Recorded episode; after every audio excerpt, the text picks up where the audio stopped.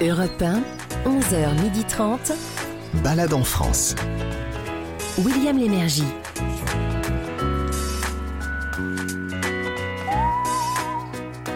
Madame, Monsieur, bonjour, bienvenue à Balade en France, votre émission dominicale qui propose de découvrir la France en empruntant les itinéraires bis. Alors vous aurez droit, comme à chaque fois, à sept sites. Dans sept régions différentes, on commencera par une balade insolite, plus précisément dans le Var, pour y rencontrer des habitantes d'un drôle de village. Ce sont des tortues, figurez-vous.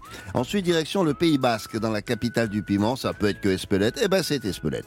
Pour participer à un atelier de formation. Ensuite, on remonte vers le nord, direction le Pas-de-Calais. Vous découvrirez les sous-sols d'Arras. Mais pourquoi est-ce qu'ils vont dans les sous-sols? Ben, Parce qu'il y a des choses à visiter, c'est tout. On les appelle des boves. Oui. Ensuite, vous aurez le droit à une recette régionale. Si je vous dis macaron, euh, réponse, ah oui, oui, je connais. Non. Non, vous ne connaissez peut-être pas ceux de Cormery. Et notre chef euh, Fabrice Millot, tiens, lui, il connaît. Et notre chef Fabrice Millot va vous dire comment on le, on, on le fabrique, ce, ce, ce macaron-là, quel goût ça a. Et, et vous savez, ça fait un bouton qui est apprécié dans la région. Hein.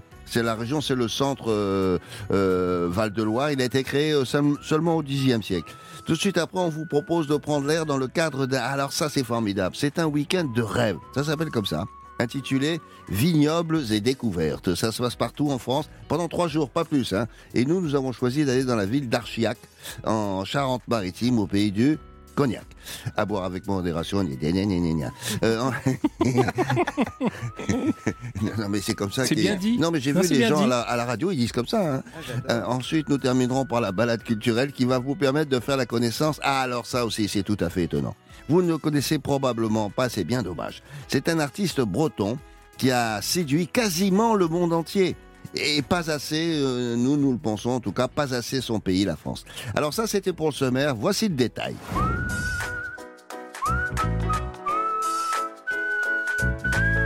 On commence donc par une balade insolite située dans le massif des Morts. Euh, Il y a tout là-bas, je vous signale. hein. 70% du territoire est recouvert d'espaces naturels, notamment des forêts.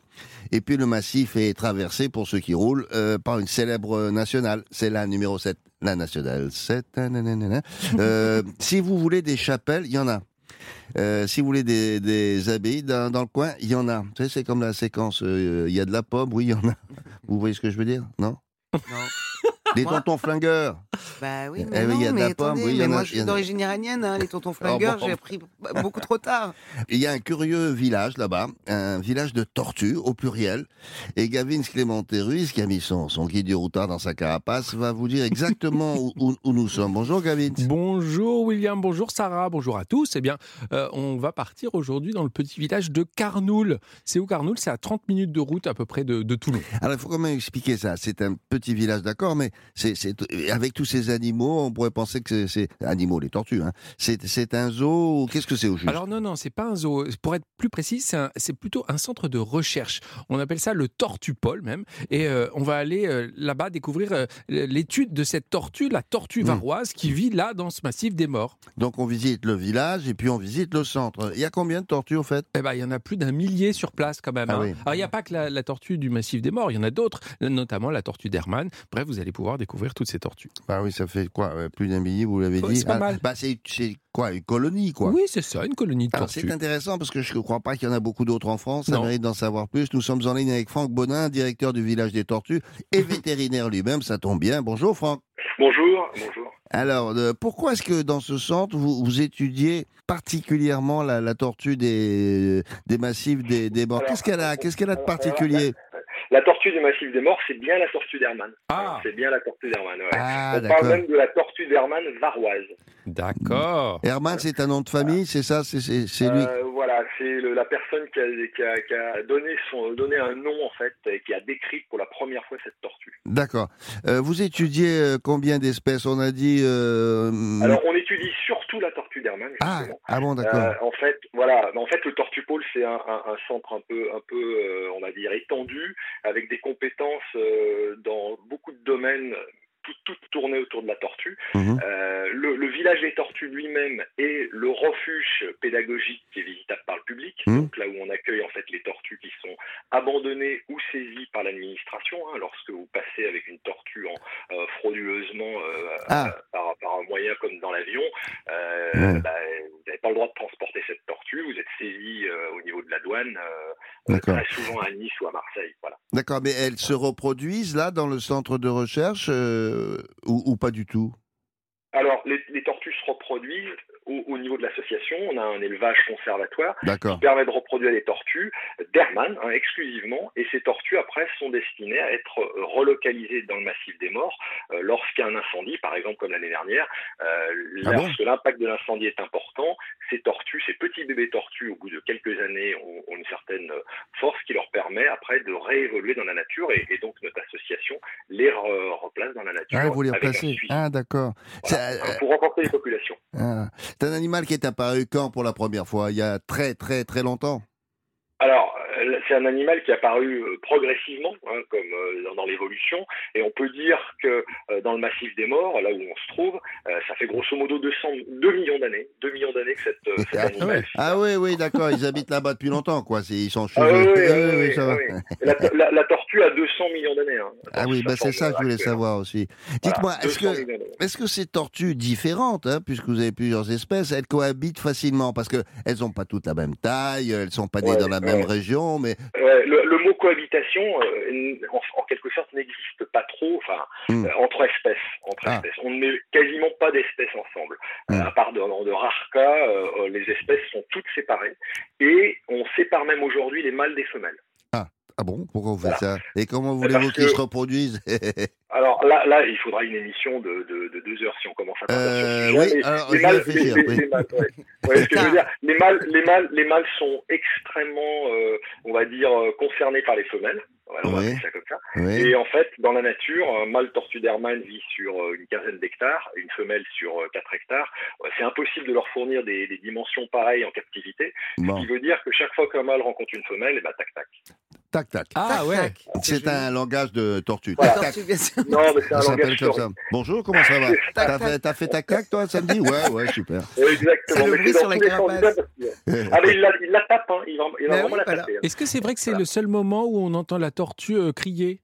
Le moment Oui, d'accouplement? oui, c'est- c'est- vrai. On va dire que au moment de l'accouplement, en fonction de l'espèce, hein, on, on a des tortues qui font euh, un kilo grosso modo comme les tortues d'Hermann, mais on a des tortues qui font plus de 100 kilos comme les Oh. tortues géantes des Seychelles. Ah, Mais dites-moi, Franck, Et, donc, euh, oui, pardon. Ouais, Excusez-moi, c'est un centre de recherche. Ça veut dire qu'il y a encore des choses à découvrir concernant les tortues et celles-ci euh, spécifiquement? Ah mais des, des choses, on en découvre je dirais pas tous les jours, mais toute l'année, on découvre des Ah choses. bon et, et sur la tortue d'Hermann, déjà, déjà le- les espaces naturels, je vous dis 15 hectares pour les mâles, 4 hectares, on l'a pas sorti de notre chapeau. C'est vraiment une étude de, scientifique sur des années qui a permis de, de, de, de connaître euh, leur, leur, euh, leur, Mm. leur, leur lieu d'habitation et de Mm. pouvoir dire et d'affirmer, oui, elles vivent dans des, des espaces très grands. D'accord. Les, les- les visites sont, sont guidées ou on se débrouille tout seul? Alors les visites, euh, on peut avoir des visites guidées, hein, il y en a en moyenne deux par jour en période d'ouverture. Ouais. Euh, et elle- ça vous promène sur le site. La visite dure à peu près une heure euh, en visite guidée.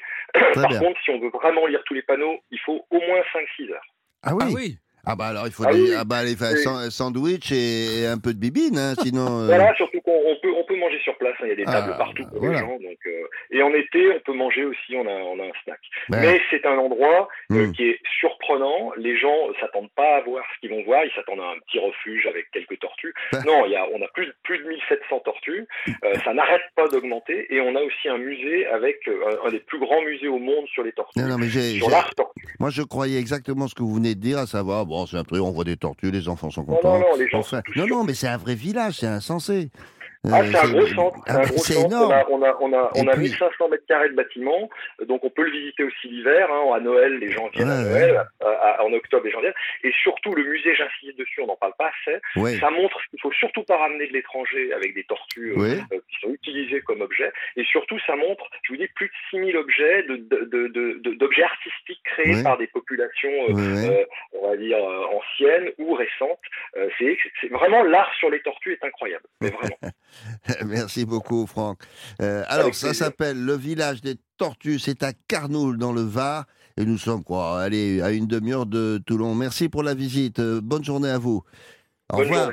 Au revoir. David, comment ça se passe pour cette visite-là? En, en toute saison ou pas? Eh bien oui, et là jusqu'à jusqu'à la fin des vacances de la Toussaint, ça approche. C'est ouvert tous les jours de 10h à 18h. Ensuite, c'est uniquement les mercredis et week-ends de 10h à 17h C'est jusqu'aux vacances de Noël. Vous avez de, de- de- de grandes verrières sous lesquelles vous avez un, un vrai village avec toutes sortes de végétation, des petits chemins, des tortues qui vivent là, de droite et de gauche. C'est beau, hein? euh, oui, non, c'est vraiment tout Ça à fait coûte 15 intéressant. euros pour un adulte et il y a des tarifs réduits bien sûr pour les enfants. Alors, il faut savoir aussi que grâce aux visiteurs, madame, monsieur, qui nous écoutez, vous pouvez financer la sauvegarde de ces espèces parce qu'ils vivent de ça hein, c'est ça, dans- dans c'est le ça, aide euh, pour la recherche. Alors, euh, il est parti, euh, Franck? Non il est encore là? Oui, il est encore là. J'avais une chose à vous demander, Franck, parce que Marise, euh, Marise Jacquet, qui est programmatrice de cette émission, a parrainé il y a quelques années une, une tortue. Elle voudrait avoir de ses nouvelles. Elle s'appelait comment, la tortue? Comme... Ah, vous vous souvenez pas, d'accord. Ah bah, Euh, C'était une tortue d'Hermann, s'il y a des chances. ah, bah, c'était une tortue d'Arman, oui, oui. On peut difficilement euh, donner des nouvelles ponctuellement sur un animal. On en a 1800, vous imaginez Ah bah ouais, et, des, ouais. et des- et des parrainages, bon, c'est pas, ce sont pas des chiens et des chats, ce sont des animaux sauvages euh, qui sont malheureusement coincés chez nous. Mais bon, euh, en, en- en l'occurrence, ce sont des animaux sauvages et on a. on Non, mais enfin, le- je vais rassurer Marise parce que j'ai Voilà. les photos là d'ailleurs qu'elle m'a fournies. Elle est hein. très contente hein, parce que Voilà, elle une, a vu une qu'elle- tortue, ça vit, ça vit plus de 100 ans. hein, Bah voilà, ça fait plus de 100 ans, donc elle vit bien, elle était très contente, elle a des, elle a des copines, tout, tout va bien, Voilà. tout va bien. Ma- Maryse est rassurée. Merci, hein, euh, euh, euh, re, re- au revoir Franck. Au revoir, merci beaucoup. C'est Alors- c'est 15 euros et 45 si vous voulez les, les voir faire tac-tac. Oh non. Non Je vous en Eh, prie, Est-ce qu'on peut dormir dans la région dans le Bien sûr, bien sûr. J'ai trouvé une chambre d'hôte, ça s'appelle Les Pierres Sauvages. C'est à Besse-sur-Isole, c'est juste à côté, à Les 8 Pires km. Les pires. Les, des pierres Ah, les, Ah, les pierres. pierres sauvages. J'ai compris les pires Les sauvages. pierres oui. sauvages. Oui, hum, les pierres. Non, les pierres sauvages. Les pierres sauvages, C'est une belle maison contemporaine. On est au bout d'un chemin. C'est une ambiance cistercienne dans les chambres. On n'est pas loin de l'abbaye du Toronnet. Vous l'avez dit, il y a plein d'abbayes dans le coin. Et c'est un super accueil. Euh, excellent petit déj aussi. 100 euros la nuit pour deux personnes. Partez en balade avec William Lémergie sur Europe 1. Alors, une autre balade maintenant pour parler d'un produit particulièrement connu au Pays Basque, mais pas seulement. C'est un, un atout pour votre cuisine. Il s'agit du piment, pas n'importe lequel, celui d'Espelette. Et pour tout savoir sur ces gros piments rouges, ouvrez les guillemets, pas plus fort que le poivre, mais dix fois plus parfumé. Fermez les guillemets, c'est le slogan là-bas, c'est ce qu'on dit.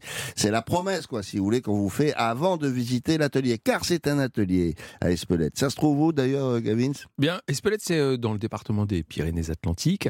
Euh, c'est à l'intérieur des terres, hein, dans la province du Labour. Et on est à peu près à 24 km de Biarritz. Alors, c'est vrai que c'est pas loin. non, Mais enfin, en pleine saison, ça peut être long. prenez patience parce que sur la route. Tellement ah, beau. Ah oui, c'est beau, il y a des touristes, on, a le temps s'arrêtent. de, on a le temps de patienter en regardant le paysage. Alors, euh, et l'atelier, il est dans le village ou pas? Alors, euh, c'est à 800 mètres hein, à l'entrée du village d'Espelette, euh, vous ne pouvez pas le manquer. C'est une belle bâtisse, évidemment rouge et blanche, comme on, comme on le fait au Pays Basque. Mhm. Et euh, en fait, on est directement chez le producteur transformateur. Et, et le moins que l'on puisse dire, c'est c'est qu'ils savent vraiment vous faire partager leur passion de, de cette plante, hein, qui est vraiment emblématique du Pays Basque, qu'on voit accrochée euh, devant toutes Ah les oui. maisons. C'est vraiment beau. Mais, Évidemment, c'est comme un. un Et c'est pas que beau, c'est bon. Euh, C'est ça oui, est comme un trophée, on les voit partout. Ça. Ou comme des médailles, Ouais. on peut dire ce, ce qu'on veut là-dessus. Alors en fait, le, le piment est, est- est- est cultivé, c'est ça que vous m'avez dit, C'est et transformé sur place. Et, et la, la- la visite, ça permet de, de voir toutes les étapes, je suppose. Et c'est exactement ça. Et pendant la visite, eh ben, on va vous expliquer tout grâce à des petits films. Alors, l'origine, la culture, la transformation, aussi comment l'utiliser en cuisine. Puis, euh, vous pouvez euh, aussi euh, euh, bah,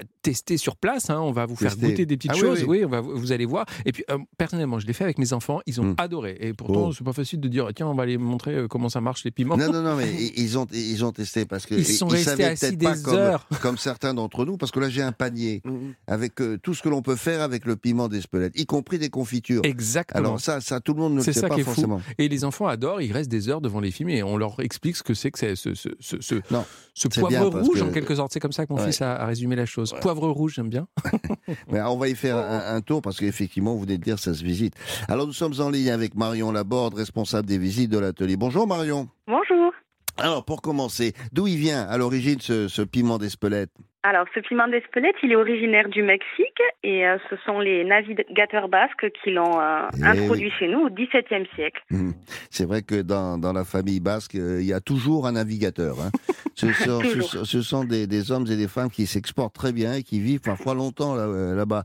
Pour ceux qui connaissent pas, c'est un, un piment que l'on peut qualifier comment? Je dirais un piment doux ou il peut être un peu fort. Alors, c'est un piment qui a plus d'arômes que d'intensité. Il a des arômes très fruités, mais on dit plus qu'il a un piquant fort, mais pas brûlant. D'accord. Alors tout est fait sur place, hein, la, la production, la transformation? Tout à fait. À l'atelier du piment, on est producteur, transformateur et on est aussi en vente directe. D'accord. Et en ce moment, vous êtes en pleine récolte. Et, et qu'est-ce qui se passe après? Tout à fait. Donc, depuis le mois d'août, on est en pleine récolte. Euh, et ensuite, on transforme tout sur place. Donc, euh, on va le faire sécher euh, 15 jours minimum sous serre et on va finir euh, de le déshydrater au four avant de le mixer pour faire la fameuse poudre de piment d'Espelette. Ah oui, c'est ça. Parce qu'en fait, le, le, le piment d'Espelette, celui, le gros piment que l'on voit comme ça, on, on le mange pas comme ça. Il, il est transformé, forcément. Exactement. On le transforme généralement en poudre qu'on utilise ici vraiment en remplacement du poivre. Et Mhm. après, on le transforme aussi euh, en produits dérivés. D'accord. Alors justement, c'est ça qui nous intéresse aussi, parce que tout le monde ne le sait pas, à moins d'avoir déjà visité votre atelier. Euh, à part la poudre, et, et vous, en, vous en produisez pas mal quand même. On m'a donné un chiffre, là, 270 tonnes par an, c'est pas rien. Euh, Qu'est-ce qu'on peut faire d'autre que de la poudre? Alors nous, on fait de la gelée de piment, de la confiture de piment, de la purée de piment, euh, on fait plein de choses avec. Confiture de piment. Attendez, j'ai mon petit panier, là, où elle est? Il est beau votre Euh, panier, euh, William, ça non, vous va il est bien, bien, il est Vous bien, serez c'est bien euh, ce week-end pour le marché Alors, là je, je, je, je l'ouvre devant vous et je vais mettre mon doigt dedans pour goûter parce que ça m'intrigue. Ah, il devient rouge, Ah. il devient tout rouge. Ah, on le perd. Mais moi, ça a pas. C'est pas fort du tout, hein, c'est Non, très ça doux. qui est hein. bien. Mmh. Ah oui, c'est très marrant. C'est un succès français, je veux dire, c'est une consommation essentiellement française Ah, ou c'est bonne question, international je sais pas. Qu'est-ce que vous en pensez, Marion? Ça s'exporte? C'est une consommation internationale. Eh eh oui, c'est pour ça que je vous disais tout à l'heure, c'était connu dans le monde entier. Parce qu'il n'y en a pas beaucoup comme ça. hein. Espelette. Si. Euh, combien ça dure le, le temps de la visite? Et, et pourquoi vous appelez ça l'atelier? C'est-à-dire qu'on on- on peut être mis à contribution? Alors exactement, à l'atelier du piment, en fait, on vous amène pour une heure sur notre exploitation. Donc on suit vraiment le cycle végétal de, de la plante. Donc ce qui est euh, formidable, c'est que tout au long de l'année, on voit des choses différentes. On peut vous amener euh, sur les semis, ensuite dans les champs au moment de la récolte. Mhm. dans les serres pour le séchage, dans la salle des fours aussi, euh, on va sentir le piment se déshydrater, donc on peut voir plein de choses différentes. Et ensuite, on finit par une dégustation de nos produits. D'accord, très bien. On peut repartir d'ailleurs avec euh, des produits. Merci beaucoup Marion pour cette visite rapide là. Alors je rappelle, Merci à vous. ça s'appelle l'atelier du piment. C'est quoi? C'est pas loin de l'entrée du, Ah ouais. du village de- d'Espelette. Et, 800 mètres. Euh, et quand on roule bien, on est à, à 30 minutes de, de Biarritz. Mais ça veut dire que ça a du succès tout simplement. Merci bien, bonne journée. Gavin, comment ça se passe pour la visite alors? Eh bien, c'est facile, c'est tous les jours en semaine entre 9h et 12h et de 14h à 18h. C'est fermé les week-ends hors saison et c'est gratuit, précisons-le. Euh, Et on peut aussi acheter tous les produits sur place. Là, on a plein de choses à côté de nous là qui sont vraiment très, très appétissants. On peut acheter du tabasco à la sauce piquante basque. Et, j'aime bien ça, le goritchop au piment d'Espelette. C'est un peu comme la version, euh, la version euh, basque du, du ketchup. Bref, c'est très beau, c'est très, c'est très beau, c'est très bon surtout. Et pour les enfants, c'est super. Alors, et- et on vient de le dire avec Marion. Elle dit oui, c'est c'est notre poivre à nous, mais ils font du sel aussi. Oui, Ils font du sel vraiment, au a- piment. Il y en a pour tous les goûts. Allez-y pendant les vacances, c'est sympa pour euh, préparer les, les cadeaux de Noël. Et- il y en a- il y en a même un qui s'appelle le caviar de piment d'Espelette. Ah ouais, ça Ah c'est bah, je génial. prends. Ça, c'est En original, ça, tartinade. ça vous plaît ça? Bah, bien sûr. En Bah oui, tartinade, vous Ça mettez ça. va vous rappeler le pays. de votre enfance, oui, le caviar. Attention, c'est pas sous la même forme. hein. Ah, ah. Ah. Euh, c'est une région où on mange très bien. hein. Ah ouais, ouais. Bah, il y a plein d'autres gourmandises dans le coin. Et alors, quand vous sortez de l'atelier, vous prenez à droite, oui. vous arrivez dans le village d'Espelette. à droite, après le petit banc. Et, eh, eh, mais, mais comment vous savez? Et bref, c'est sur ce trottoir de droite, vous continuez et là, vous allez tomber sur la chocolaterie, pâtisserie Paris S. Alors, Paris Ouais. C'est une institution au Pays Basque, Ça, existe depuis 1895. Et alors, vous allez goûter les mouchous. Qu'est-ce que c'est, mouche Ça veut dire bisou en basque. Mais alors, c'est un, un bisou pour la bouche, hein, parce que c'est Ah, tellement un bon. macaron? Alors, alors, Ça veut dire quoi un bisou pour la bouche? Pardon. c'est un, c'est un bisou, un bisou bisou dans la bouche tellement c'est bon, ça, Ah oui. ça, ça va vous faire des bisous sur la bouche. Bref, c'est délicieux. C'est un macaron. Alors, c'est comme un macaron, mais c'est pas vraiment un macaron. C'est à base Ouais, de enfin, blanc. il, a, il- il a une tête de macaron. Ouais, mais alors, euh, les macarons qu'on connaît, il y a, il y a de la ganache. Et là, c'est plutôt de l'amande. C'est sucre, bien sûr, de l'œuf. Et euh, habituellement, il y a, il y a- on verra peut-être tout à l'heure avec, euh, avec Fabrice, il y a souvent de la ganache. Là, c'est un régal. Pour les enfants, encore une fois, c'est, ça plaît beaucoup. J'ai testé et approuvé. Et je vous conseille. Alors, il y en a tous les goûts. Il y a pistache, il y a Mais chocolat. c'est pas comme les macarons, les célèbres Non, euh, alors- macarons parisiens faits par Ah un très oui. grand pâtissier bien Tenez, connu. tenez, William, Non, non. goûtez, c'est très bon. Non, vous voulez pas Ah, si, bah, si, si, moi- si, mais les Très bien, c'est bon. On goûtera après parce qu'après était on en a plein la bouche. Bref, ce sont les, les- les- c'est la chocolaterie, pâtisserie Pariès. Il y en a partout au Pays Basque. Vous allez les trouver. Il à- aussi célèbre que les piments d'Espelette C'est ça, vraiment. Europe 1, 11h30, balade en France. William Lémergie. Suite de nos balades au pluriel, celle-ci nous conduit maintenant à Arras. Je ne vous avais pas dit le nom de cette ville. Eh bien, c'est bel et bien Arras pour en découvrir. Alors, ce sont les sous-sols. Euh, sous-sols, oui, ça. Peut-être de souterrain, c'est peut-être le mot qui convient. Je sais pas, Gavis, ce que vous en pensez. Alors là-bas, de toute façon, on les appelle des boves, B-O-V-E-S, et ça se visite, bien sûr, parce que sinon, on vous en parlerait pas. Alors, d'où vient ce mot, d'ailleurs, pour commencer là? Eh bien, ça vient du vieux français, euh, William. Ça veut dire euh, euh, creuser, en fait, tout simplement. Ah ben, c'est logique. alors. Bof, creuser. Euh, alors, ce sont que ces quelques galeries qu'on visite comme ça, et puis après vous nous direz de quelle couleur elles sont, quelle est, le, quelle est la consistance de cette terre ou de la roche. mais c'est un gruyère ou c'est quelques galeries Eh bien, oh, ouais, alors vraiment, non, c'est ça, on peut vraiment dire que c'est un vrai gruyère. hein. Euh, c'est- en fait, c'est- des anciennes carrières, euh, des carrières de craie qui ont Ah, été craie. creusées, qui ont été bovées, si je puis me permettre. Et cela représente euh, des dizaines et des dizaines de kilomètres creusés sous terre. Donc on dit crayère? Crayère, bah, là-bas, ils disent, euh, ils disent bove. D'accord. Et ça représente des dizaines de, ki- de kilomètres, parce que c'est ça, je vous demandais si c'était quelques galeries euh, dispersées. Non, Non, c'est énorme. C'est vraiment énorme. Et c'est sur plusieurs niveaux. C'est ça qui est intéressant. C'est un, deux, trois niveaux parfois. On s'en rend compte quand on visite. Et, et on- on- par contre, on ne visite qu'une partie de ces, de ces boves. hein. Tout n'a pas été encore exploré. C'est ça qui est assez, euh, assez impressionnant. Mais euh, d'après ce que je vois, il y a, y a- il y a tout. hein. C'est de la pierre, ça... et puis il y a aussi autre chose. Il y a cette, euh, cette terre qu'on voit couleur ocre. Vous voyez ça? Bah, là, je pense que c'est la- l'éclairage qui fait ça Ah bon, sur, sur ça votre photo. Parce que Bon. sinon, c'est bien blanc. hein. Quand on est euh, sous terre avec son casque, là, vous allez voir. Mais tout n'a pas été euh, exploré. Donc s'il y a des archéologues euh, en herbe, allez-y. hein. Il y a peut-être des, des trésors, je sais pas. Alors en tout cas, ça mérite d'en savoir plus. Comment on va le faire chaque fois d'appeler sur euh, sur place Aurélie Villecoq, qui est responsable de l'équipement et puis qui est, qui est guide, euh, conférencière. Bonjour Aurélie. Bonjour. Alors, expliquez-nous, quand ces, ces, boves euh, euh, ont été creusés sous la ville d'Arras, et, si on a fait ça, c'était pour quelle raison et à quelle époque? Alors l'extraction de, de la pierre calcaire, euh, elle a commencé euh, autour du Xe siècle à Arras et euh, elle s'est achevée euh, à peu près au XIIe siècle.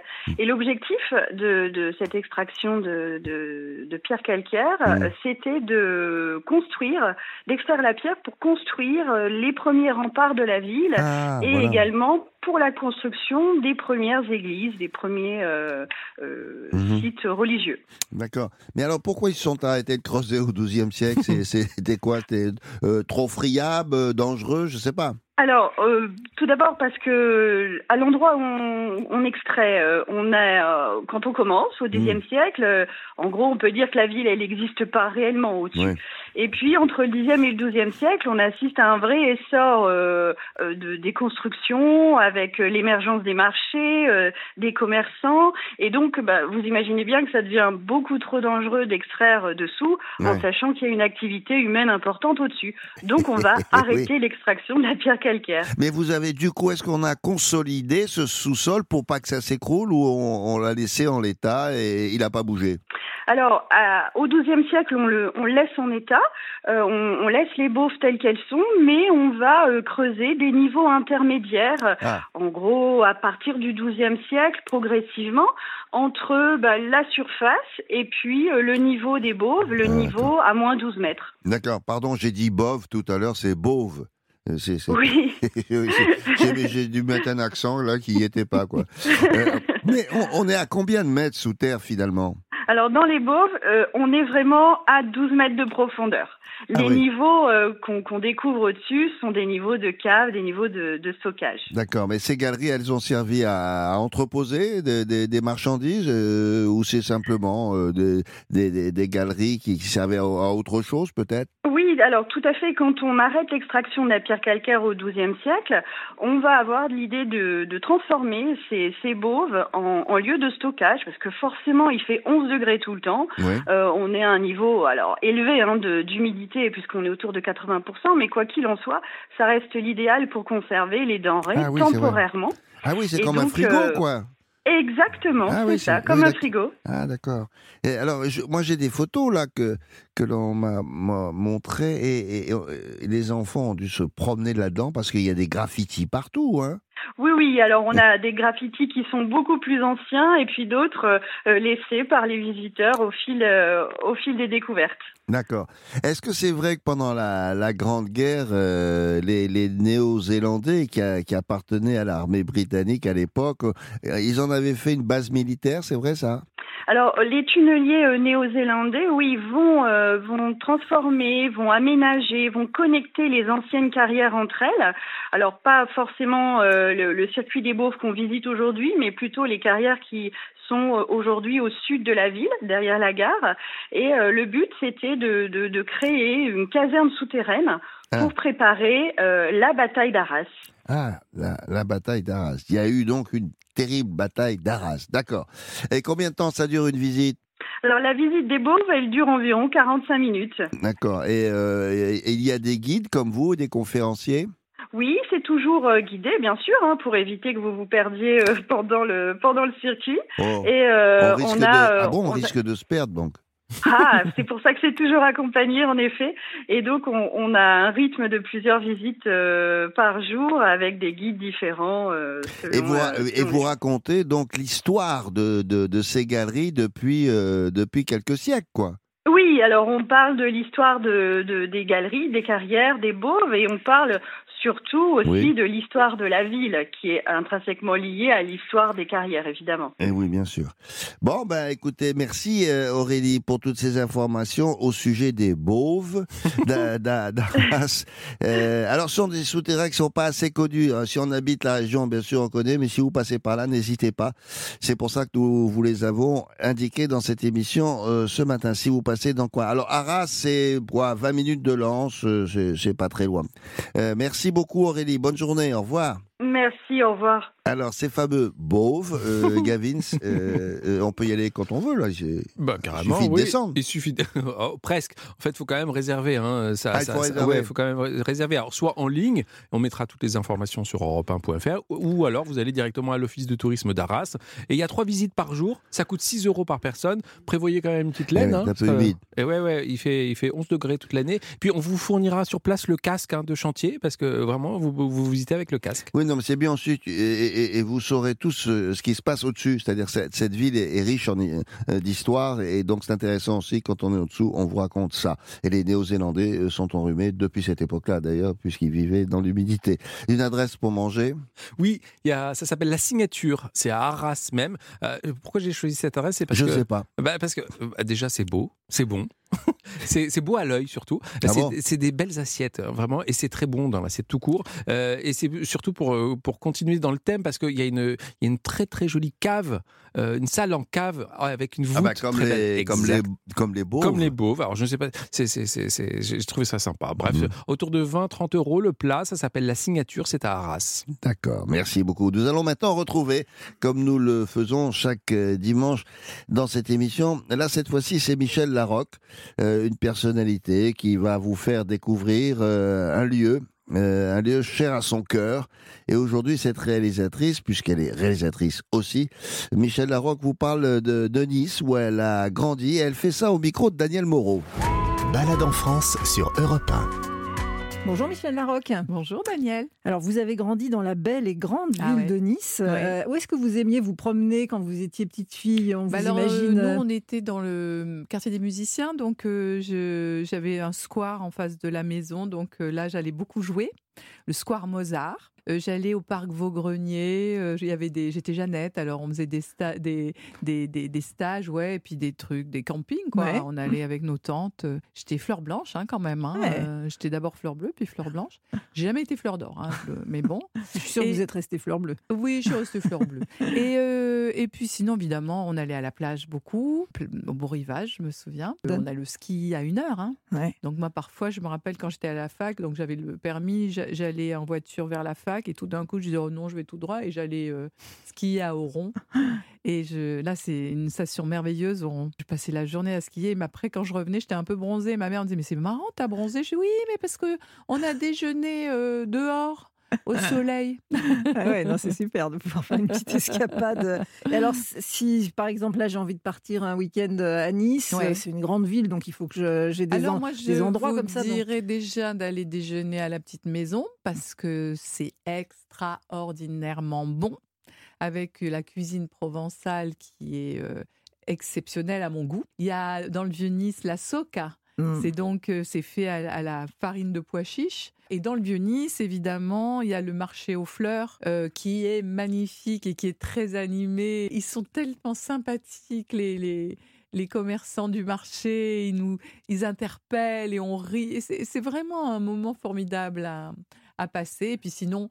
Bah, il y a le- le- l'arrière-pays niçois qui est extraordinaire. Déjà, il y a Saint-Paul-de-Vence qui est magnifique, Ouais. qui est pas loin, mais euh, la vallée de la Vésubie, c'est magnifique. Puis il y a la montagne pas loin, donc Valberg, euh, où on peut aller se balader, qui est plus près que de, de- de Nice que Oron. T'as Saint-Jean-Cap-Ferrat, j'adore Saint-Jean-Cap-Ferrat. Donc en fait, ça peut être un week-end sportif parce qu'il y a des, Ah ouais, des ça, endroits on peut pour faire tous les sports. et après on, on goûte à la cuisine niçoise. Ouais, et ça fait un sacré euh, week-end. S'il fait beau, on va y aller à la pla- les plages à Saint-Jean, je les aime beaucoup aussi. Euh, Si on a euh, envie d'aller dans un très bel hôtel, il y a la réserve à Beaulieu, il y a les, le Belle Rive euh, au Cap d'Antibes. Il y a, voilà, il y a des endroits un peu magiques quand Et surtout hein, qu'on sur peut la Côte aller juste y boire un verre dans un très bel hôtel. Oui, mais il faut quand même avoir un petit budget, même pour un café. hein. C'est vrai. bon. Alors, si vous avez un petit budget pour aller au cinéma, il ne faut pas hésiter parce que euh, Michel, vous êtes euh, à l'affiche d'un magnifique film qui va vraiment plaire aux petits et aux grands. Ouais. Euh, Belle et Sébastien, nouvelle génération, réalisé par Pierre Corré. Oui. Euh, et justement, en fait, les, les- les- les plus anciens vont avoir le souvenir de, de cette série culte Belle et Sébastien. Mais c'est une super idée, je trouve, d'avoir adapté ça. Oui, dans c'est le- ça, ah, dans, de nos jours, Voilà. euh, avec euh, euh, un vrai, une vraie vision sur parfois la décision de quelqu'un de quitter la ville pour aller s'installer euh, dans la montagne avec les moutons, d'avoir une ferme, de, de faire un choix vraiment écologique pour sa vie. Ce qui est le cas de mon personnage. Puis tout d'un coup, ce petit garçon qui est citadin, qui n'a pas du tout envie d'être avec- d'être Ouais. là, euh, avec sa grand-mère, et qui va peu à peu euh, euh, faire connaissance avec la nature, avec les animaux, euh, avec un chien, qui, comme incroyable, le hasard, s'appelle Belle. Alors, grâce à Michel Larocque, vous avez euh, plein d'idées de balades, c'est-à-dire un Ouais. week-end à Nice Ouais. et évidemment euh, à Nice Dans les ou ailleurs, au cinéma, on retrouve Belle et Sébastien, nouvelle génération. Merci beaucoup, Merci Michel. à vous, Daniel. Merci, euh, mesdames. Ça sort le 19 octobre, ce film-là, pour les, les nostalgiques de cette euh, série. Euh, avec des. Alors, c'est tourné au, dans les Pyrénées. Magnifique paysage là aussi. Euh, je vous souviens qu'elle a parlé de, de- d'un restaurant qui s'appelle La Petite Maison. C'est une institution Ouais. euh, régionale. Euh, le monde entier connaît euh, cette, cette belle maison-là. Attention, euh, ne mangez pas la veille. Euh, allez-y. euh, oui, non, parce que quand on sort de là, voilà, ça Et tient mettez bien. un peu d'argent de côté quand même. Oui, ça peut. Oui, oui, c'est c'est mieux. Oui. C'est Non, mais mieux. c'est formidable cette vie parce que c'est vraiment entre mer et montagne. Le Tour de France de la gastronomie, c'est dans Balade en France sur Europe 1. Et oui, exactement, c'est le Tour de France de la gastronomie. Vous avez raison, mademoiselle. Euh, si je vous dis macaron, vous pensez tout de suite aux petits macarons colorés euh, que l'on dit parisiens. On a peut-être tort. Alors délicieux, évidemment, parce qu'il y a des goûts divers dans ces macarons. Mais vous ne connaissez peut-être pas les macarons de Cormery. Cette émission est là pour ça aussi. Alors, ils sont dotés d'une forme particulière. Pourquoi cette forme? Il va vous l'expliquer, Fabrice. C'est des petits gâteaux à la fois hum, fondants et croquants. C'est bizarre, hein Et alors, ils ont une forme arrondie et un trou au milieu, comme un donut, en plus petit. Bonjour, Fabrice Mignot.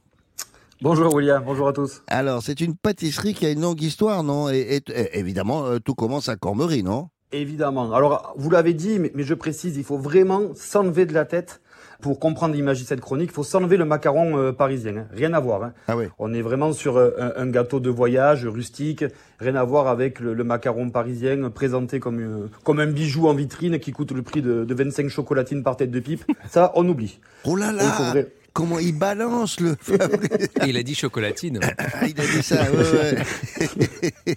Alors en effet, on commence à Cormery, donc euh, pour situer euh, petite commune française de, de la vallée de l'Indre, Mhm. située en région centre Val-de-Loire, Oui. connue surtout pour son ancien abbé euh, Bénédicte Saint-Paul, Mhm. et le macaron a vu le jour en 971. Alors, on va revenir sur la forme, parce que moi j'ai dit c'est c'est rond, ça, ça ressemble à un macaron tra- traditionnel. Et, et- et d'ailleurs, à propos de cette forme-là et du trou au milieu, il y a, y a plein de légendes, on ne sait pas Ah laquelle oui. choisir. Non, mais c'est ce qui est bien quand je fais mes recherches sur les spécialités régionales, c'est les légendes. Franchement, euh, souvent on se marque quand même. hein. Ouais. Donc là, il y, il y en a trois. Donc euh, la première, assez classique. On dit qu'un moine, en fait, euh, a tombé son anneau le jour de l'inspection des cuisines, et du coup, ça a donné la forme du macaron. Ah bon Bon, plutôt classique, voilà. Ouais, ouais. La deuxième, ça monte, ça va crescendo. Hein. La deuxième, on raconte que ce même moine, il s'est endormi sur la pâte, et du coup, il a laissé la trace de son nombril. Euh, on, on peut se demander qu'est-ce qu'il fout euh, torse nu dans sa cuisine, mais bon. Oui, non, Il mais ça, pas je veux avoir pas savoir. services Attends, attends, ça, ça, je veux pas le savoir, euh, Fabrice. mais alors, euh, quand même, si on connaît le nom du moine, c'est un petit rigolo, lui, hein Ouais, quand même. Et surtout, ils en avaient la chance d'avoir, de pas avoir les services d'hygiène. Moi, j'ai plus le droit de faire ça. Ah ouais. La troisième, troisième, c'est ma préférée. Oui. Donc, un certain frère Jean, qui avait mis au point cette recette de macaron, Oui. qui remportait déjà un, un franc succès quand même. Ouais. En fait, il a brûlé sa robe à cause d'une étincelle. Hmm. Donc, du coup, hop, il avait, on voyait, euh, on, on voyait son ventre, en fait, et son supérieur, le père Séraphin. Oui. Lui, il a regardé dans le trou de la serrure, il a vu le frère Jean, euh, Avec torse nu, hop, avec le nombril à l'air, Oui. et il a eu l'idée de donner le nom, de trouver la forme du biscuit avec la forme de couronne. Bon, moi, moi, moi celle-là, elle, mal, elle est rigolote. Il y a probablement aucune des trois qui est vraie, mais peu importe, ça n'a aucune importance. Mais non, Ça n'a euh, aucune importance, exactement. Alors, euh, maintenant, euh, vous, vous vous demandez ce qu'il y a dans ces macarons-là, et Fabrice, on, on vous écoute. En fait, donc, il faut vraiment se dire que les spécialités régionales, c'est souvent des, des gâteaux de voyage. C'est-à-dire vraiment des Qu'est-ce que gâteaux vous qui se appelez un gâteau de voyage? C'est celui qu'on emmenait dans le train?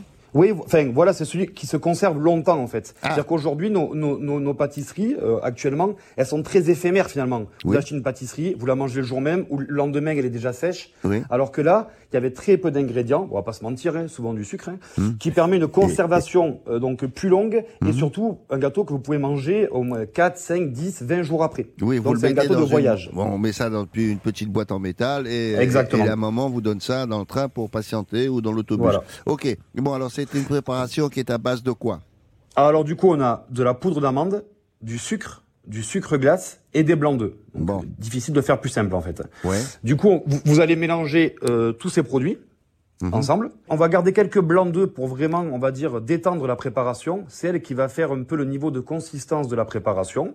Ça va vous faire une pâte assez consistante. Vous prenez une, une poche à douille. Vous voyez ce que c'est là? Un petit. euh, Oui, oui, la, dire, la- euh, la petite un poche avec le, le, le, le truc en métal au bout, là. La, Exactement, pointe, voilà. En. Exactement. Oui, oui. Ça va vous faire, permettre de faire des boudins. Donc, on va faire des petits boudins. Ces boudins, on les taille tous les 10 cm. Et ensuite, vous allez le rouler autour du doigt, en fait, ce, ce petit boudin, et ça va forcément faire un anneau. Et il, est, il, est, il est malin. Hein. Donc, en fait, ces petits anneaux, on les met sur une plaque, on les met au four. Petite astuce. Vous l'avez dit en début de chronique, pour Mm. avoir ce côté croustillant à l'extérieur Eh ben oui, et fondant à l'intérieur, eh ben, c'est qu'en fait, il faut avoir le four le plus chaud possible. Là, on parle de 300 degrés. Bon, tout le monde n'a pas un four à 300 Non. degrés. Vous le mettez à fond, au, au maximum. Et en fait, quand vous allez mettre euh, donc euh, vos petits boudins froids dans ce four très chaud, Mhm. ça va directement figer et cuire l'extérieur Mhm. croustillant, Et ça mais ça n'aura pas le ah. temps de cuire l'intérieur. C'est ça le ouais. secret. Ça va, j'ai Eh compris. oui. On Et va cuire ça même pas 5 minutes. Oui, Hop, on les met dans la petite boîte euh, en métal comme chez mamie là d'accord. ces petits macarons. Et ensuite, ça se déguste, on va dire, euh, plutôt avec, par exemple, un café, le thé l'après-midi Oui. pour le goûter. Oui. Pas mal aussi avec des sorbets. Vous savez, quand on veut mettre une langue de chat, on Mm. met un petit macaron à côté euh, des glaces. Et Ah. voilà. Pas mal du tout. Alors moi, ce qui m'a frappé, c'est qu'on l'a- on l'appelle quand même macaron, bien que ça soit pas comme les autres macarons, quoi. Eh Ah oui, oui, mais je ouais. pense que je pense que ça doit leur jouer des tours, mais euh, Hum, mais, mais mais je pense que le le- l'origine, le Oui. premier, disons, c'est Oui. celui-ci. Comme ça, on fait plaisir à nos amis moines qui travaillent euh, tor- torse nu dans les cuisines. Oui, c'est ça, et qui ont le nombril à l'air, pour des raisons que l'on ne veut pas savoir. Mais- Salut Fabrice, merci beaucoup Merci. pour cette Merci. recette régionale. Il n'y a qu'ici que vous trouverez ça sur Europe 1 le dimanche. Merci, bonne journée. Au revoir Fabrice. Au revoir. Alors, le, le tout maintenant, c'est de réussir la recette que vient de vous indiquer. Euh, pas- Oh, ça va, c'est pas très compliqué. pas trop compliqué. Puis tout Bon. sera sur europe1.fr, je crois. Boudin, Ouais. sucre. C'est bien. Europe 1, 11h30. Balade en France. William Lémergie.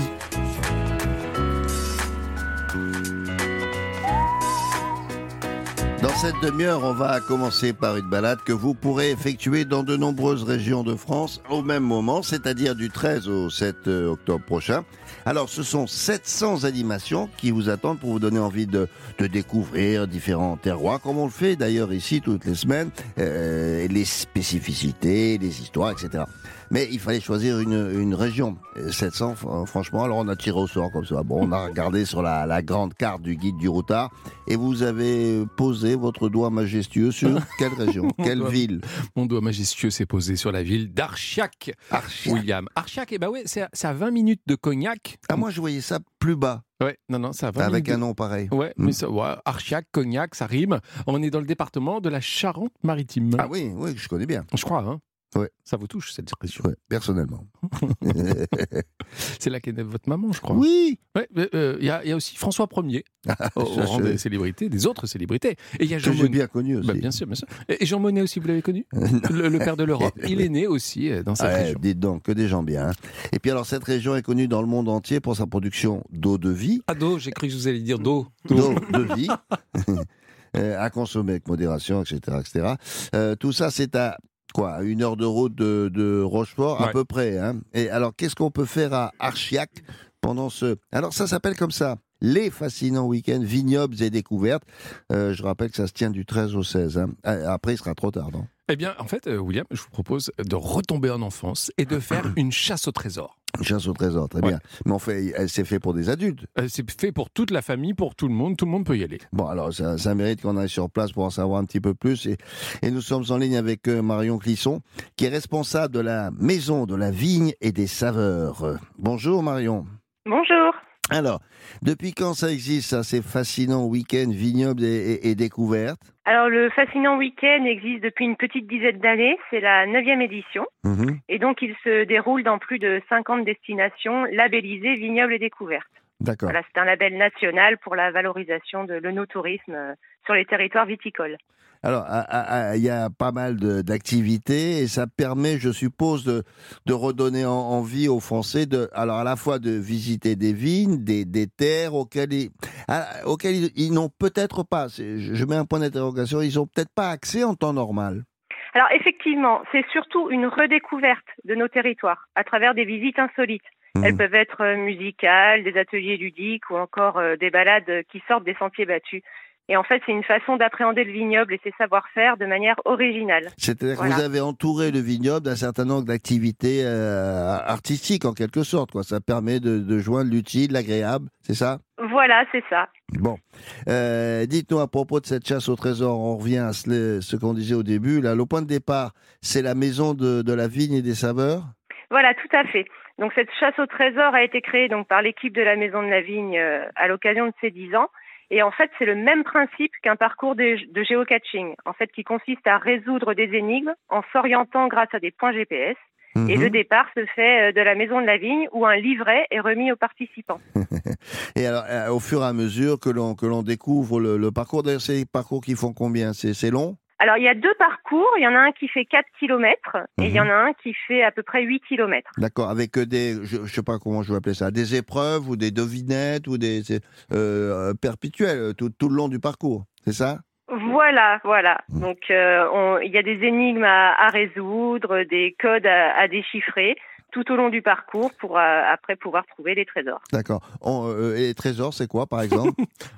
Vous êtes bien curieux. Ah non, non, mais si c'est, s'il faut pas le révéler, moi je veux bien, hein, mais bon, Alors, il faut, il faut pas le révéler. bon, il faut pas le révéler. Bon, ah, il faut. euh, C'est pas aller trop dur. C'est pas trop dur les questions. Non, c'est pas trop dur. Alors, c'est essentiellement à la base euh, fait pour des enfants. Mais on s'est rendu compte que les adultes se prêtaient très très vite au jeu. Ben oui, évidemment. Euh, on- euh, Il y a des groupes, comment ça se passe Euh, on, on est combien quand on part sur un le parcours? Alors là, après, c'est euh, c'est libre. Ça peut être soit une famille, euh, soit un groupe d'amis, soit une seule personne. Ah bon, en fait, il n'y a pas de nombre minimal. D'accord. Pendant le trajet, donc, on traverse des vignes. Euh, ça permet d'apprécier le paysage, d'être dans le plein air, de s'amuser. Est-ce qu'on apprend des choses sur la manière de traiter les vignes, comment on travaille ou, ou pas? Ah oui, alors il faut savoir déjà que la Maison de la Vigne à la base est un endroit où on, où l'on explique tout ça. Donc il y a des questions sur sur euh, la Maison de la Vigne. Mm. Et après nous sommes en plein cœur du vignoble, donc plus précisément en Petite Champagne, qui est un des six crus de la zone d'appellation Cognac. Et donc on est complètement entouré de vignes. On découvre à la fois le paysage vallonné, les Mhm. magnifiques Mhm. les magnifiques fermes aux portails monumentaux, les villages. Et donc on apprend l'histoire du territoire et du vignoble. Euh, On gagne quelque chose quand on a trouvé les, les énigmes, euh, je sais pas, un, un- un liquide, euh, non, Ambré. ambré. Alors, comme ce sont majoritairement des enfants qui font ces chasses Ah au oui, trésor, ils ouais. repartent avec des friandises et des confiseries locales. Mais bien. les adultes, Les grands s'ils ont enfants. bien travaillé, Hum. voilà, les grands enfants, s'ils ont bien travaillé, ils ont droit, ils ont la possibilité de faire une dégustation de pinot et de cognac. Ah, d'accord. Bon, bon, on a compris. Hein. Euh, ça, euh, vous avez dit que ça prend combien de temps quand on fait euh, toute la chasse au trésor là? Il faut bien compter deux heures et demie. Ah ouais. Voilà, il faut bien compter Ah. deux heures et demie et c'est praticable pour tout le monde, à la fois euh, pour les personnes qui marchent très bien, comme pour les familles avec des poussettes. Donc c'est accessible à tout le monde.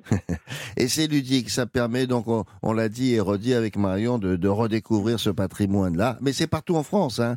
Euh, cette animation. Il y en a 700 autres organisées à travers euh, le pays. Ça s'appelle le Fascinant Week-end, Vignoble et Découverte. Ça se déroule du 13 au 16 octobre. Et on met toutes les informations sur euh, europe1.fr. Merci beaucoup, Marion. Merci à vous. Bonne journée. Alors, Gavin, comment fait-on pour y participer? On s'inscrit? Eh bien, non, non, Non. c'est ça qui est bien. c'est- On va, On directement, va. on va directement à la maison de la vigne et des saveurs d'Archiac. Pas besoin de réservation. Le dernier départ est à 16h, donc euh, prévoyez, euh, Mhm. vous partez le matin, tôt, euh, petit pique-nique. C'est tout. gratuit ou pas? C'est gratuit en plus, Mhm. c'est génial. Puis on peut peut-être goûter deux, trois choses en route, donc c'est Ah bah super. tiens, par exemple. Hein? Allez-y. Bah, de- on va pouvoir euh, goûter tout ce qui a- se fait à la maison, maison de la vigne et des saveurs. Mais sinon, on peut aussi dormir dans le coin. Ah, J'ai une petite chambre d'hôte à vous conseiller. Ça s'appelle le domaine des Collinots. Euh, c'est à Lignersonville. Alors, on est à 13 km d'Archiac, donc c'est pas très très loin. C'est une belle propriété du 19e siècle. Euh, on est au milieu des vignes, encore une fois. Donc là, on, on continue sur la thématique. Et 67 euros, à partir de 67 euros pour deux personnes. C'est correct pour un petit Ouais, week-end. Un fascinant week-end. La culture, toutes les cultures, sont dans Balade en France sur Europe 1. Mais oui, toutes les cultures. Décidément, cette dame ne dit que des choses sensées. Elle a raison. si je vous dis que vous allez maintenant faire la connaissance d'un artiste rare, rare en en France, et pourtant il fait des concerts dans le monde entier. Et on on l'entend même sur la, la bande-annonce d'un film de Ridley Scott, c'est pas rien ça, d'un autre d'Olivier Dahan, dans des séries américaines. Cet homme s'appelle Prigent. Dénès, c'est son prénom, Dénès Prigent. Sarah, qui est cet homme? Je suis très fière de, de vous présenter Dénès et, et de le présenter évidemment aux auditeurs d'Europe 1 qui ne le connaissent pas suffisamment. Hmm. C'est un artiste, chanteur, compositeur breton qui vit près de euh, dans les Côtes d'Armor et c'est depuis son petit manoir qu'il ne quitte que rarement Mhm. qu'il a réussi à toucher des fans dans le monde entier avec ses chants bretons. D'accord. Et le Alors, breton, il a appris ça où? Bah, il l'a appris avec sa grand-mère, figurez-vous, qui ne parlait quasiment que euh, cette langue-là. Alors, elle vivait dans le Nord Finistère et pour la petite histoire, on dit que là-bas, les gens parlent fort à cause du vent. Je pense que je suis du Nord Finistère. oui, oui, oui, oui. Hein Et pourtant, il n'y a pas de vent chez vous. euh, non, mais non, c'est pour ça. Il a Ah. fait des études d'art plastique hein, quand on l'appelait encore Dénès Prigent. Oui. Il faisait des études d'art plastique à Rennes et puis il commence à chanter dans les fest-noz, dans les fêtes traditionnelles bretonnes, Ouais, dans les radios crochets Mmh. locaux où il chante des guerres. Alors ça veut dire complainte en, en- en Alors, breton. ça s'écrit euh, euh, G-U-E-R-Z. Et ça se prononce Gers. Exactement, Ok. Gers. On le découvre vraiment au Transmusical de Rennes où, attention, tout seul, a cappella, devant un public en plus de fans de rock, Ouais. il va chanter en breton Ouais. et il va mélanger le chant traditionnel et la musique électronique. Cela dit, euh, chanter en breton à Rennes, c'est- pas stupide. hein, Euh, non, mais devant un public fan de rock, Ah oui, c'est euh, plus difficile. Là, se risquer un acapella en, en breton, Ah, ah, mais mélangé avec de la musique électronique. Alors là, c'est le carton plein, c'est une Ouais. révélation. Et puis, euh, depuis, bah, il n'arrête pas de faire des concerts dans le monde entier. Et puis, c'est un grand, grand défenseur, surtout de la langue et de la culture bretonne. Alors, vous dites qu'il ne quitte pas souvent sa, maison de, de mais il, il- a quand même euh, 60 millions de vues euh, sur son compte YouTube. Euh, Alors, comment il a fait? Bah, D'abord, il a beaucoup de talent, William, et puis ensuite, il a beaucoup de Wi-Fi, je pense. donc, euh, Eh oui, parce donc que les réseaux pas- sociaux. Et ouais, mais c'est pas un manoir isolé, alors il a du Wi-Fi. Ah bah bien sûr, non non, c'est pas complètement isolé. Maintenant, on arrive à avoir du Wi-Fi euh, partout, même en- même dans les régions. c'est ça qui est formidable. Uh-huh. Non non, vraiment, c'est incroyable parce que aujourd'hui, c'est ça aussi. Il faut dire que les réseaux sociaux, ça a du bon. Ça permet quand même aujourd'hui de partager des œuvres pour les artistes euh, dans le monde entier. euh, et quand il s'agit, enfin s'agissant de Dénès, c'est vraiment un carton phénoménal. Alors, euh, pour savoir de quoi il s'agit vraiment maintenant, je vous propose d'écouter un extrait de son dernier album. Alors, cette chanson s'intitule en breton. Pardon si je n'ai pas la bonne Ah. euh, prononciation. Ça s'appelle euh, Marve ma mestresse, ce qui veut dire ma, ma bien-aimée est morte. Écoutez-le. Mea mezer fenter E mars cornic ma jardrin E no vezan cavet Ius an osa garminti E no vezan cavet a tristet gan ar glacha Sonja le ma mestresse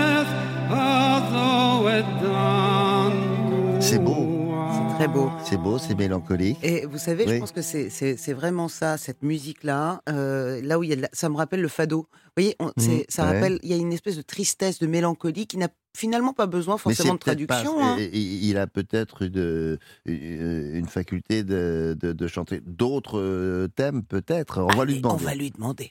On va lui demander. Bonjour Dénès. Bonjour. Euh, alors, euh, Dénès, racontez-nous comment, comment tout a, com- a commencé. Oh, ben, c'est- je pense que c'est un peu dans mon, ad- mon ADN. C'est-à-dire? Euh, la première guerre que j'ai que j'ai entendue, c'est vrai que mes, mes cellules étaient comme euh, comme endormies et là elles se sont toutes mises en éveil. C'était, vous aviez euh, quel âge? voilà, Oh, j'étais tout jeune, je peux pas dire exactement, je devais avoir 12, 13 ans. Ouais. Et ça a été comme un sentiment d'épiphanie, une sorte de de comment de de- d'émotion. Des ré- ré- révélations? Voilà, une révélation Ouais. qui a touché au plus profond de mon âme, Mais ça- au plus ce- profond de mon, mon, mon ce cœur. qui, ce qui veut dire, Dénès, que le, le, le Gers, comme vous dites, c'est une complainte, mais ça, ça existait. Dans, dans, dans, dans les, dans les coutumes bretonnes, ça, ça a toujours existé. Oui, en fait, je me permets, ça se dit Guers, en fait. hein. D'accord, pardon. Voilà. Euh, voilà. Donc, oui, c'est- très, ça, remonte à la nuit des temps, puisque c'est, une forme de, de chant bardique qui, qui, qui remonte euh, au 5e siècle. Donc, vous voyez, pas, c'est pas d'aujourd'hui. Ah oui. Mais C'est, de tradition orale qui a été transmis de génération en, en- en génération, bien sûr. Et c'est vous qui avez décidé d'utiliser YouTube? Euh, non, disons que c'est, ça se fait un petit. Au, au départ, ce sont des gens qui ont. Moi, j'étais pas trop, trop de cette sensibilité, puisque moi, je suis de, de l'ancienne génération encore, et, Oui. et ce sont des, voilà, des, des anonymes qui ont posté des, des certains de, de, de méchants comme ça sur, euh, Mhm. sur Internet, et puis euh, de fil en aiguille, ben, voilà. Alors, mais il faut, euh, et oui, mais fil en aiguille, il faut nous euh, s'expliquer ça parce que il y a des, il y a des pays parce que euh, quand, on part sur Internet, ça circule dans le monde entier, quoi. Il y a, y a des pays où les réactions ont été enthousiastes et, et, et assez rapides. Et si oui, lesquels Ouais, aux États-Unis, déjà, c'est vrai que, que suite euh, à l'utilisation d'un extrait de d'un de mes chants que j'avais composé Oui. euh, dans la bande dans la bande originale de, de Ridley Scott, c'est vrai qu'il y a eu comme c'était un film qui a été euh, au box-office, euh, du coup ça, ça les gens ont été touchés. Puis il a été utilisé, cet extrait a été vraiment utilisé de façon très intelligente juste à la fin. Un film très très violent, très rouge, très sanguinaire, et à la fin il y a, on voit toute la liste des des victimes de, de, cette, de ce conflit qui a eu lieu à Mogadiscio. Ouais. Et euh, c'est juste à ce moment-là qu'il passe le, le chant. Donc ça, ça vient renforcer le, voilà, le- l'émotion. et Alors ça, ça, grâce une à, sorte d'hymne, un petit peu un hymne qui vient laver un petit peu la, la place où il y a plein de sang, qui vient la laver et la purifier. D'accord. Et donc sur YouTube, alors évidemment, ça circulait partout aux États-Unis. Et du coup, c'est c'est revenu en, en France. Le, ici, le, le, le succès a été un peu plus lent, on peut dire ça? Mais le problème de la France, c'est qu'il y a la France, on a, on a beaucoup de préjugés par rapport aux, aux langues euh, dites minoritaires. Et, euh, Moi, je donc, dirais euh, langue France, on a- régionale. Oui, c'est- pas le terme, puisque la, la région n'a que 30 ans, la langue bretonne en a plus, a plus de 1500 ans, elle est plus ancienne encore que le français. Donc c'est un petit peu anachronique, c'est comme si, c'est comme, c'est comme dire que, que Jules, César, Jules César avait un façon quelque part. Ouais.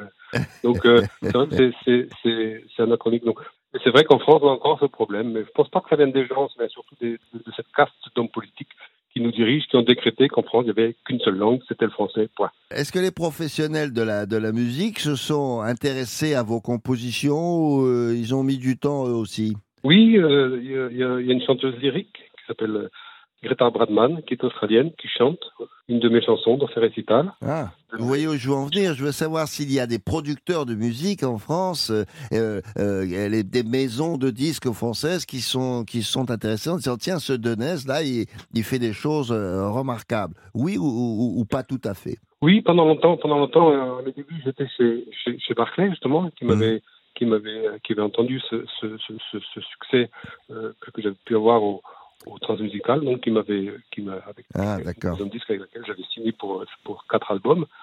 Et euh, mais depuis, je travaille avec euh, une maison de disques bien bretonne ici, qui s'appelle la Cobraïs, bien implantée, bien enracinée en, en terre bretonne, et tout se passe bien. ouais. Bon. Est-ce qu'à l'heure actuelle, euh, on vous propose de faire des, des concerts euh, en France et à l'étranger? Oui, bien sûr. Été, notamment, j'étais en francophonie à La Rochelle. Ah, Voilà, en formation Guerre, Canadiscon et musique électronique, Oui. De composition principalement issue de mon dernier album. Là où vous avez raison, Dénès, c'est que euh, j'ai l'impression que nos artistes, euh, nos chanteurs de variété en France, euh, sont persuadés de devoir chanter en anglais pour avoir un succès international. Et Dénès nous prouve qu'avec la langue régionale, qui a un peu boudé en France, on peut avoir ce succès international. Hum, hum, hum, C'est vrai. Vous êtes d'accord? Oui, moi je suis, je suis né en Bretagne, donc pour moi c'était naturel de parler breton.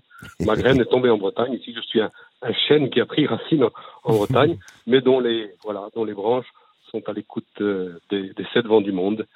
Et voilà, je me sens bien ainsi. Je pense que pour être universel, avant tout, il faudrait, faut, faut être enraciné. Je ne pense pas qu'on puisse revendiquer l'universalité en, en reniant ses racines. Je pense que c'est quand on est enraciné qu'on peut attendre à, à l'universalité. Alors, quand, quand- vous chantez, toutes ces chansons ont un sens. Elles veulent dire quelque chose que vous appelez le, le, le Guertz. C'est quelque chose de très particulier qui existe de- depuis longtemps. Est-ce qu'on peut, est-ce qu'on peut connaître euh, le- une traduction euh, de, de la langue bretonne? Est-ce que lors de vos concerts euh, ou sur votre album, on a un, un livret qui nous donne la traduction pour avoir quel est le poème qui, est, voilà, euh, qui, qui inspire la chanson? Oui, bien sûr. Euh, il est parfois très, très, très, très difficile de traduire le, le, le- le breton en français, mais euh, j'essaye le plus possible, c'est vrai, de, en concert et, et- et également euh, sur, sur mes albums, d'apporter une traduction. ouais. Bon, ben, Dénès, merci. Euh, Sarah, vous vouliez ajouter quelque chose Oui, un proverbe africain. C'est quoi? Quand les branches se disputent, euh, les racines s'embrassent. Ah, pas mal ça. C'est par rapport à l'image qu'a utilisé Dénès. Merci beaucoup, Dénès. Ouais, oh, Est-ce qu'il a dit bon, le- son nouvel beaucoup. album? Comment? Le titre de son nouvel album qui sort là Oui. Est-ce que vous pouvez nous le ra- Alors, rappeler? C'est Ormo, Ormo Razaïlou, une mer de larmes. Je pense que c'est un petit peu la, la définition que l'on pourrait donner à la, à la Guerre. La Guerce. Et qui sort? Courant octobre. Voilà. Est-ce que vous considérez que vous êtes suffisamment apprécié des, des médias parisiens, euh, radio, télé et autres, ou euh, peut mieux faire? Euh, non, c'est vrai qu'il y a une, sorte, une certaine forme de, je sais pas si c'est une censure ou quoi, mais c'est vrai que je, je passe très peu dans les, dans les médias. Euh, Merci, content d'avoir fait votre connaissance. Au revoir. Merci beaucoup. Merci. Merci, Kenavo. Kenavo. Kenavo. Il s'appelle euh, Dénès désormais, c'est son prénom. Euh, ben, vous le trouverez assez facilement si vous servez de YouTube et peut-être prochainement, et ici même ou ailleurs, car c'est un, chanteur assez rare et, très original. Merci de, nous avoir euh, suivis. Merci à Fabrice, à Michel Larocque, euh, à Sarah Doraghi, merci à Marie Jacquet, Christophe Pierrot et Inès Arom. Rendez-vous dimanche prochain à 11h pour partir à la découverte de sept nouveaux sites dans sept régions différentes. Passez un très bon dimanche, à la semaine prochaine. Balade en France sur Europe 1.